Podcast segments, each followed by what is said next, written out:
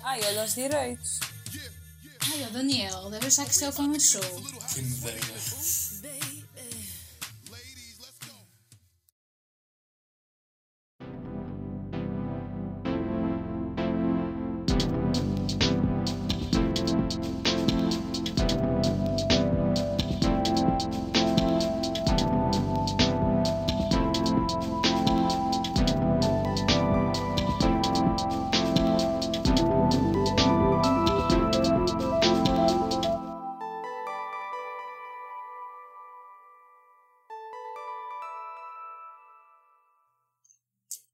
Todos, sejam bem-vindos ao segundo episódio Dentro da Caixa. Este é um episódio especial, como podem ver, é bem melhor que os restantes, e como tal decidimos chamar-lhe At Wednesdays We Wear Pink, como uma homenagem ao Olha, icónico Mean desculpa, Girls. mas posso falar agora? Eh, é assim, neste Vamos ter calma, episódio reunimos as três Mean Girls do grupo: a Maria, o Daniel e eu, a Matilde. Hoje vamos fazer uma homenagem à época em que era legítimo andar todo vestido de ganga, quando todas as celebridades eram de Beverly Hills e a Lindsay Lohan estava em todo lado. Olha, mas calma, ok? Podem parar de me interromper um bocado, por favor? Continuando. Vamos falar um Enfim. pouco sobre a cultura pop. Ai! Vamos falar um pouco sobre a cultura pop, artistas e obras que nos marcaram e foram influentes nos anos 2000. Então, eu acho que nós devemos começar pelas icónicas Pussycat Dolls, porque elas Ai, foram sim. um, um grande marco Rainhas mesmo, juro. e são a base da minha personalidade hoje em dia. Sinto que mais nenhum artista teve tanta influência em mim como as Pussycat Dolls. São bem poderosas. Concordo. Sim, Rainhas. sim. When I Então. grew up. Eu lembro-me de ser pequena e Don't e chores. de tipo, ver VH1 e estar a dar bem músicas delas. Eu adorava. Imagina ver o VH1, oh meu Deus. Isso é tipo, é canal de cabeleireiro e de loja. Eu só vejo VH1 a dar nesses sítios. Ah, eu tinha 8 anos. Qualquer rapariga de 8 anos quer ser cabeleireira. A maioria, 90%, I guess. Que é. A Olha, Eu bailarina. tipo. eu acho que elas, tipo, é que elas têm tipo uma performance incrível, rainhas da dança, estilosas. Sim, são mesmo. Sabem que elas eram seis. Elas eram lideradas pela Nicole Scherzinger. Eu, eu não sei pronunciar o nome dela. Ai, esse apelido dela. é tão. Um, Sim, era a única que aparecia nos videoclipes. Tipo, ela tipo, estava sempre à frente. se forem ver a capa do álbum, ah, é ela que está no meio e há tipo uma aura de luz à volta dela. Aposto que é leão. Sim, eu sei. Anos mais tarde isto foi explicado. Ah, ela, ela revelou numa entrevista que apesar delas na formação original serem seis, ahm, era a Nicole que fazia tudo. Por exemplo, nos vídeos apareciam as seis a dançar, mas no álbum há um, há um disclaimer no álbum que diz todas as vozes são da Nicole. Sim. Sabem que eu era uma criança que basicamente só ouvia Green Day e assim, aquele rock adolescente, estão a ver? Sim. Um, punk rock, Quem punk pop, whatever. I Billy Joe, icon, icon da bissexualidade. Naquele videoclipe no Jesus of Suburbia, em que ele está tipo bué louco, com aquele olho de peixe, aquele objetivo olho de peixe, e ele Juro. super cracudo, com o cabelo espetado. Ai, Jesus of Suburbia é tipo incrível. É um marco dos anos 2000. Recomendo, vão ver o vídeo. A música tem uns 9 minutos ou qualquer coisa assim, mas são 9 bem minutos bem grande. gastos. Tem várias fases. É, um, mas no fundo eu tinha uns cravings por, por pop e por música mais comercial. E eu tenho uma irmã mais velha, que hum, é 12 anos mais velha do que eu. E estávamos naquela altura em que hum, havia aquele Motorola Flip rosa, lembram-se? Aquele Motorola de abrir. Eu Tinha um ecrãzinho pequeno por fora. Eu tive. Ainda Ela- tenho. O meu não sei onde é que está. Sim. Quando, quando a apanhava distraída ou quando ela não estava, eu ia para o telemóvel ouvir Pussycat Dolls, ouvir Lady Gaga e Beyoncé. Sabem que Lady Gaga era carneiro? Não tenho. Sério. Só estou a mandar aquela dica. Pois, só, assim para ser de rainha facto. tinha que ser carneira. Tinha que ser carneiro, obviamente. Mas, opá, ela é incrível. Eu, eu passava algum tempo a ouvir Eu Lady amava. Gaga. Ah, ela era super, ela era super poderosa. Tipo, quando eu era pequena, eu e passava aquele videoclipe do Paparazzi no Panda Bix. Eu não sei se vocês alguma vez viram, mas passava tipo todo o dia. Olha, eu tinha bem medo daquele videoclipe, sabem? Eu assustava-me, tipo, porque ela caía da varanda. E- Ai, sim, eu, eu lembro-me disso. Eu ficava bem perturbado por, por ver, tipo, ela supostamente morta.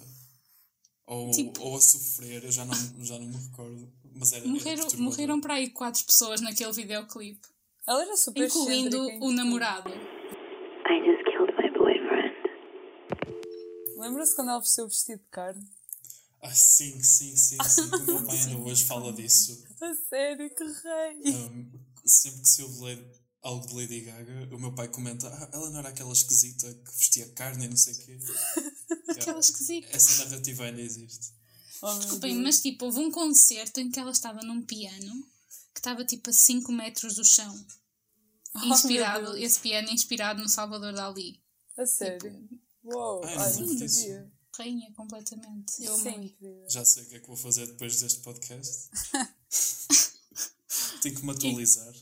E quando ela entrou dentro, numa entrega de prémios, tipo, dentro de um ovo, e só, no, só saiu do ovo no palco na altura da atuação. Tipo, ela diz que teve 72 horas dentro do ovo. Oh, meu Eu não estou a gozar, tipo. ela Adoro diz o que é, que é como o renascimento. Precisava de um renascimento. Isso é, isso é o poder carneiro, é o poder do fogo, sabe? Eu às vezes também me sinto assim, preciso de um Ah, renascimento. coitado, tu és um iludido, pá. Ai. Mas sim, Oh. icónica. Sinceramente, eu tive mais passado com, com Beyoncé do que com Lady Gaga. Porque para além de ouvir Pussycat Dolls, também andava no telemóvel da minha irmã a ouvir Beyoncé, tipo, to the left, to the left. E agora sou esquerdista, sou esquerda, esquerda caviar aqui, por causa da Beyoncé. Ouvi tanto to the left que olha, estou extrema left. Desculpa. Ai, sério, a Beyoncé é tão icónica. E vocês já ouviram aquela cena, tipo boato, pronto, aqueles tipos, típicos boatos que inventam? E conspirações de que a Beyoncé é a mãe da Solange. Isso aqui é para os iludidos. O Daniel devia ler esse. O Daniel devia ler esse. Sim, desde que eu vi aquela, desde que eu vi aquela teoria da, um da Avril. Lavigne, eu, sinceramente acredito em tudo. Ai, essa teoria, mas tipo, isso é a coisa mais icónica de sempre. Tipo, elas acham mesmo que ela morreu e que foi substituída. A clonagem, E, tipo, a clonagem.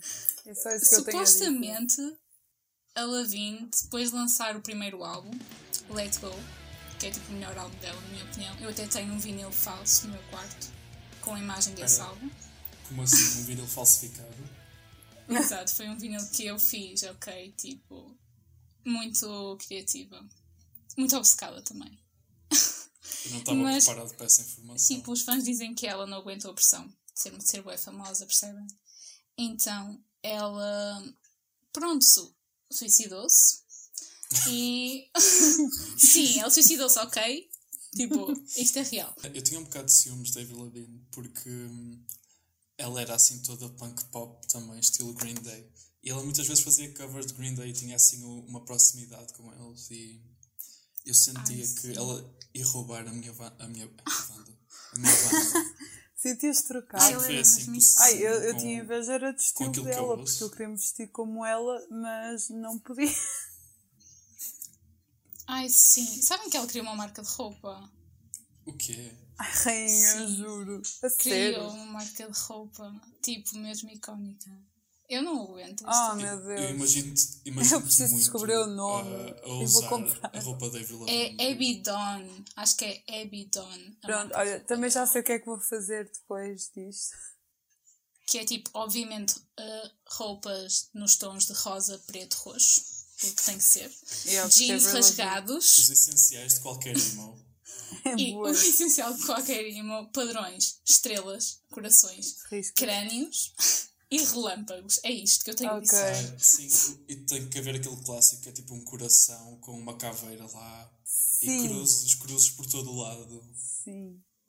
Exato, cruzes por todo E lado. depois já sabem como é que é o cabelo, cabelo platinado.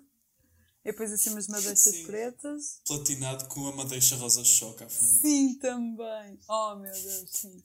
Eu não sei se vocês se lembram que ela tinha um melhor amigo, o Evan. Tipo, eles eram pronto, melhores amigos, super estéticos, roupas largas, nós amamos. Mas basicamente, tipo, essa Ele era um teoria. skater boy. Claro que é. oh meu Deus. Agora vai, temos que pôr depois a passar a música. Vai passar, vai passar. Vai passar.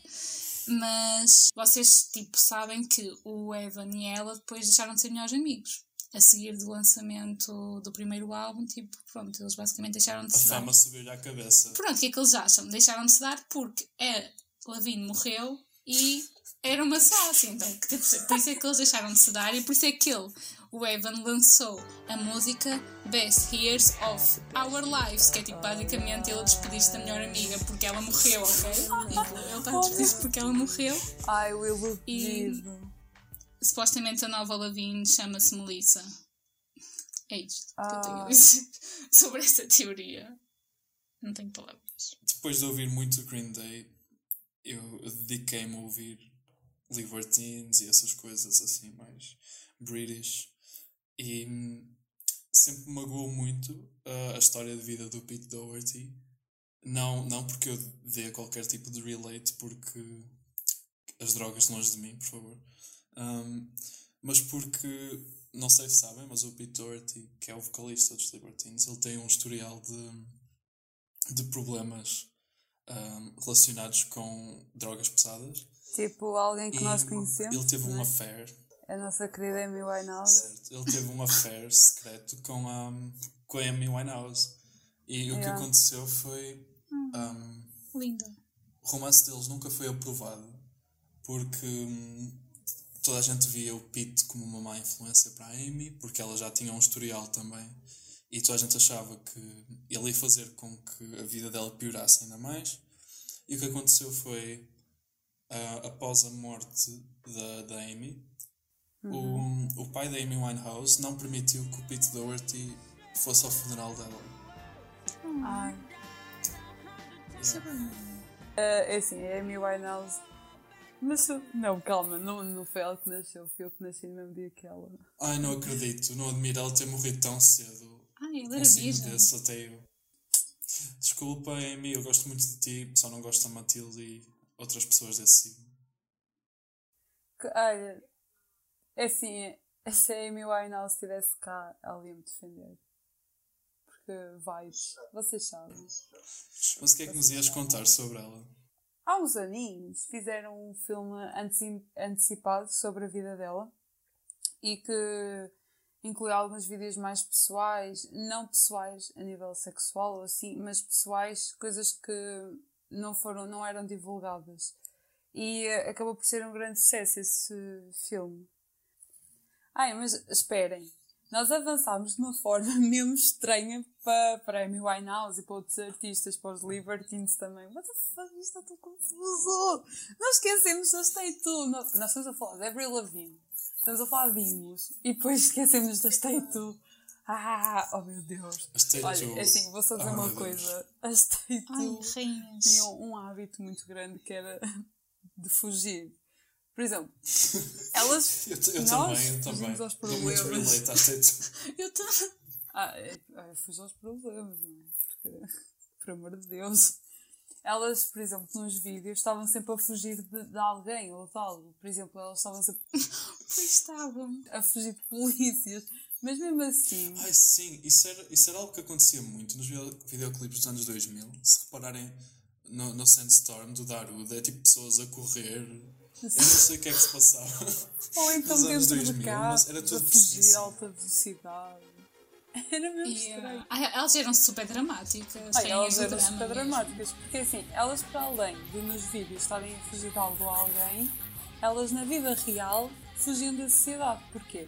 Nos vídeos há muita atenção e as pessoas conseguem perceber que aquilo não é só uma amizade. Mas, é, é- na verdade, a maioria do pessoal que ouvia as músicas dela era ou eram novinhos ou eram adolescentes, então aquilo acabava por ser uma espécie de choque. Falaste de tensão lésbica. Acho que temos que focar na música da, da Shakira com a Rihanna. Ai, sim. Essa é a minha música de sempre. Ai, isto tem. Tipo, Ai meu Deus. Só recentemente é que descobri que a Rihanna estava na música. Olha. Eu não via muitos videoclipes. Eu conhecia a música para mim cultura, aquilo era só Shakira. Mas isso é porque. Pronto, olha. Porque és tu. Eu, eu sou lento. Não há muito mais a Ai, mas tipo, a Rihanna, é- a Rihanna é icónica. Vocês souberam daquela cena do Chris Brown? Sim. Que era o, ex, o namo dela, não é? Yeah. Pronto, que A supostamente vai novela dos anos 2000, o drama. O drama total dos anos 2000 foi esse. Mas se tu ouvires Chris Brown, se eu te apanho a ouvir Chris Brown no Spotify, vais ser cancelled. Mais vale ouvir Ana Montana. Não acham? É assim, Claro que eu sim. nas minhas midnight sessions às vezes sou apanhado a ouvir Ana Montana no Spotify, portanto eu não julgo. Toda a gente tem esses momentos, não É é? verdade. É, eu era Toda grande fã dela. Eu adorava aquilo. E uma colega da minha mãe uma vez decidiu oferecer-me uma toalha de praia, um póster, chinelos, uma, um saco. Ai, Eu que eu pé eu tenho um póster dela.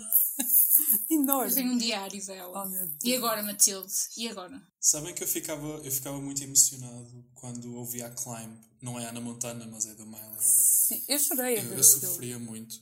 Eu sofria com, com várias músicas na minha infância. Eu era uma criança muito dramática. E entre elas estavam a Climb, Carneiro, totally Carneiro, a Climb da Miley. E a principal, a que me deixava em lágrimas quando eu era criança, era um, Every Time da Britney. Uma em que ela está na banheira e há uma discussão com o namorado e ela afoga-se na banheira ou algo assim do género, eu não me recordo. Mas eu lembro que a minha irmã ouvia isso e nós tínhamos o vídeo no nosso PC antigo. E eu começava a chorar sempre que ouvia aquele pianinho inicial.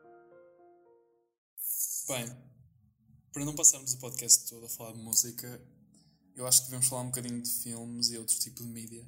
Ahm, portanto, eu acho que a maneira perfeita para fazermos a transição seria com Ana Montana.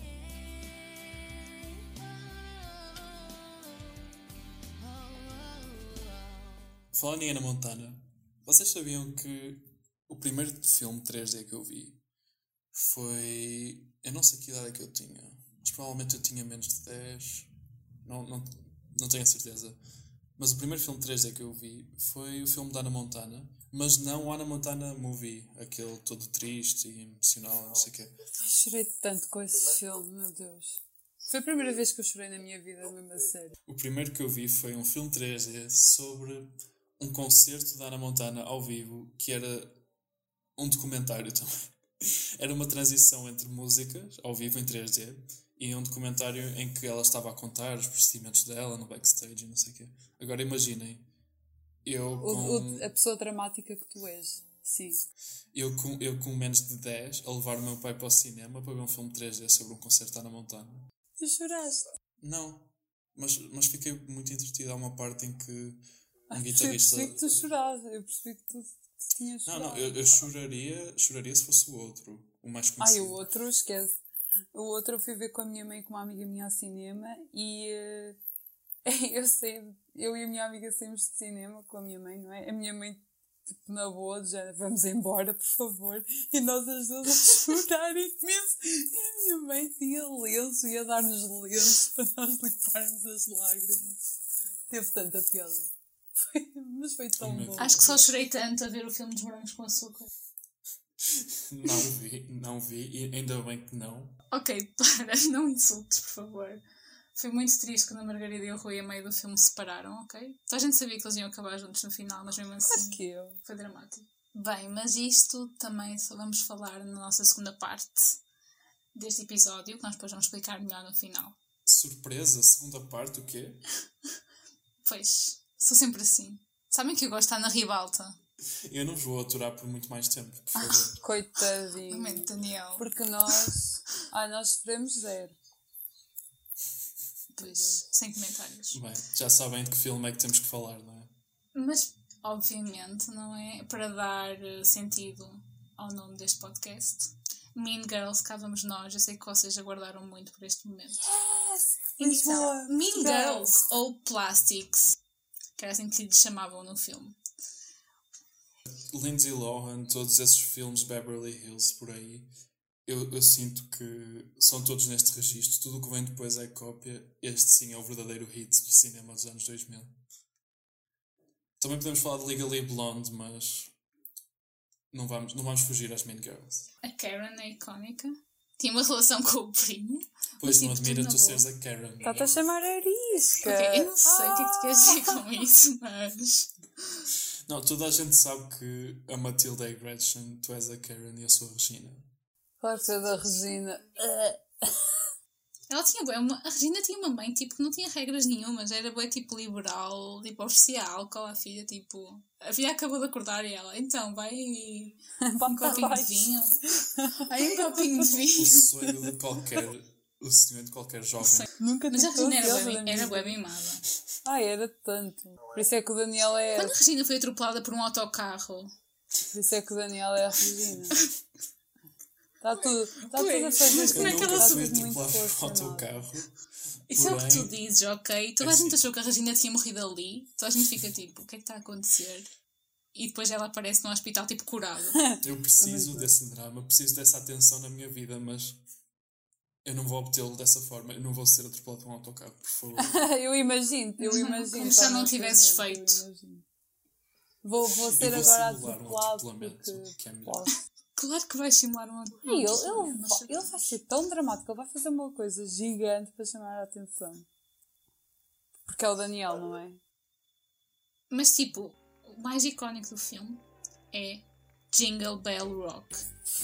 A dança sim. Oh. Eu, eu, sinceramente, eu na minha, na minha infância barra pré-adolescência, eu não era uma criança barra jovem que, que prestava muita atenção a, a filmes live action, a filmes com pessoas reais. Eu sempre fui aquele miúdo que, por exemplo, a minha família punha-me a ver Cidade de Deus, eu adormecia ou ia-me embora e jogar porque queria ver animação.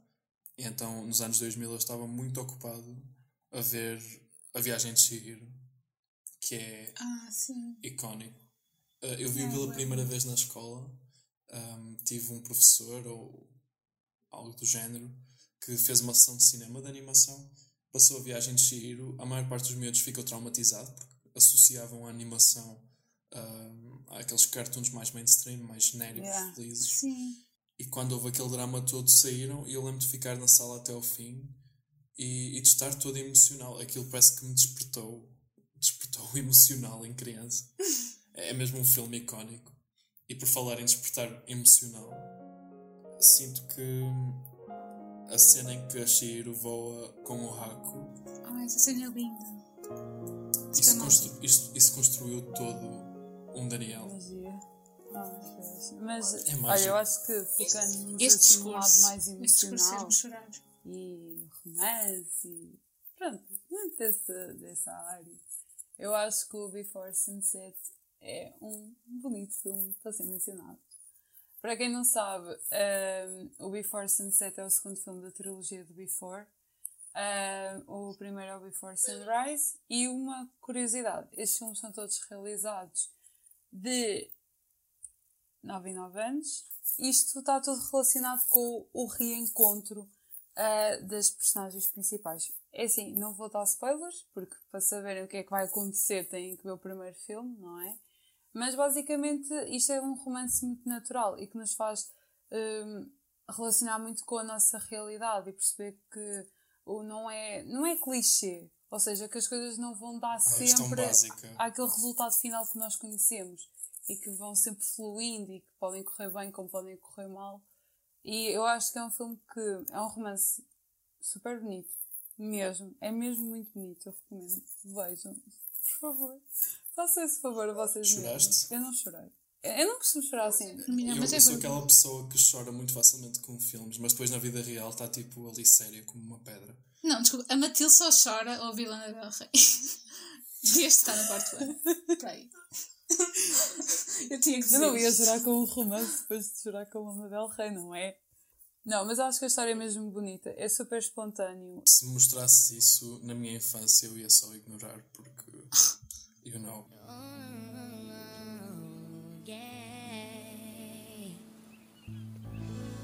Esta transição foi mesmo triste. Pois Nostálgica. Esta- Quando éramos felizes. Quando não havia corona. Eu estou destruído. Estou no chão com esta transição. Estou no Ainda não chão. chorei. Não é Lana Del Rey, Lana Berros. não é resultou. E pronto, estamos a chegar ao final. Quer dizer, já chegamos ao final do nosso podcast. Um, Da primeira parte. provavelmente vai haver uma segunda parte ou não. Eu dito a lei, nós vamos Ok. ter uma segunda parte. Carneiros rule the world. Eu, eu vou ficar só aqui no meu canto. Como sempre, fucking Virgo. É, eu sinto-me tão. Só ficar no meu canto. Vai para o canto, Matilde, não sai. Vai para a caixa. Segunda parte deste podcast vai ser mais focada no, na cultura pop dos anos 2000, nacional. E aí tu já vais poder falar de nós com açúcar, Maria. Obrigada. Aquele breakup que te destruiu. Ai, juro. Olha, shut up, como diria a Regina, ok? Estás-me a ok, roubar, eu- a eu sou mesmo bem personagem. tratada. O que é que está a passar? Lamento. Mas tu não consegues assumir a luz É da ribalta que ela emana. Vou, eu vou só retirar. Acho só resta dizer uma retirar. coisa.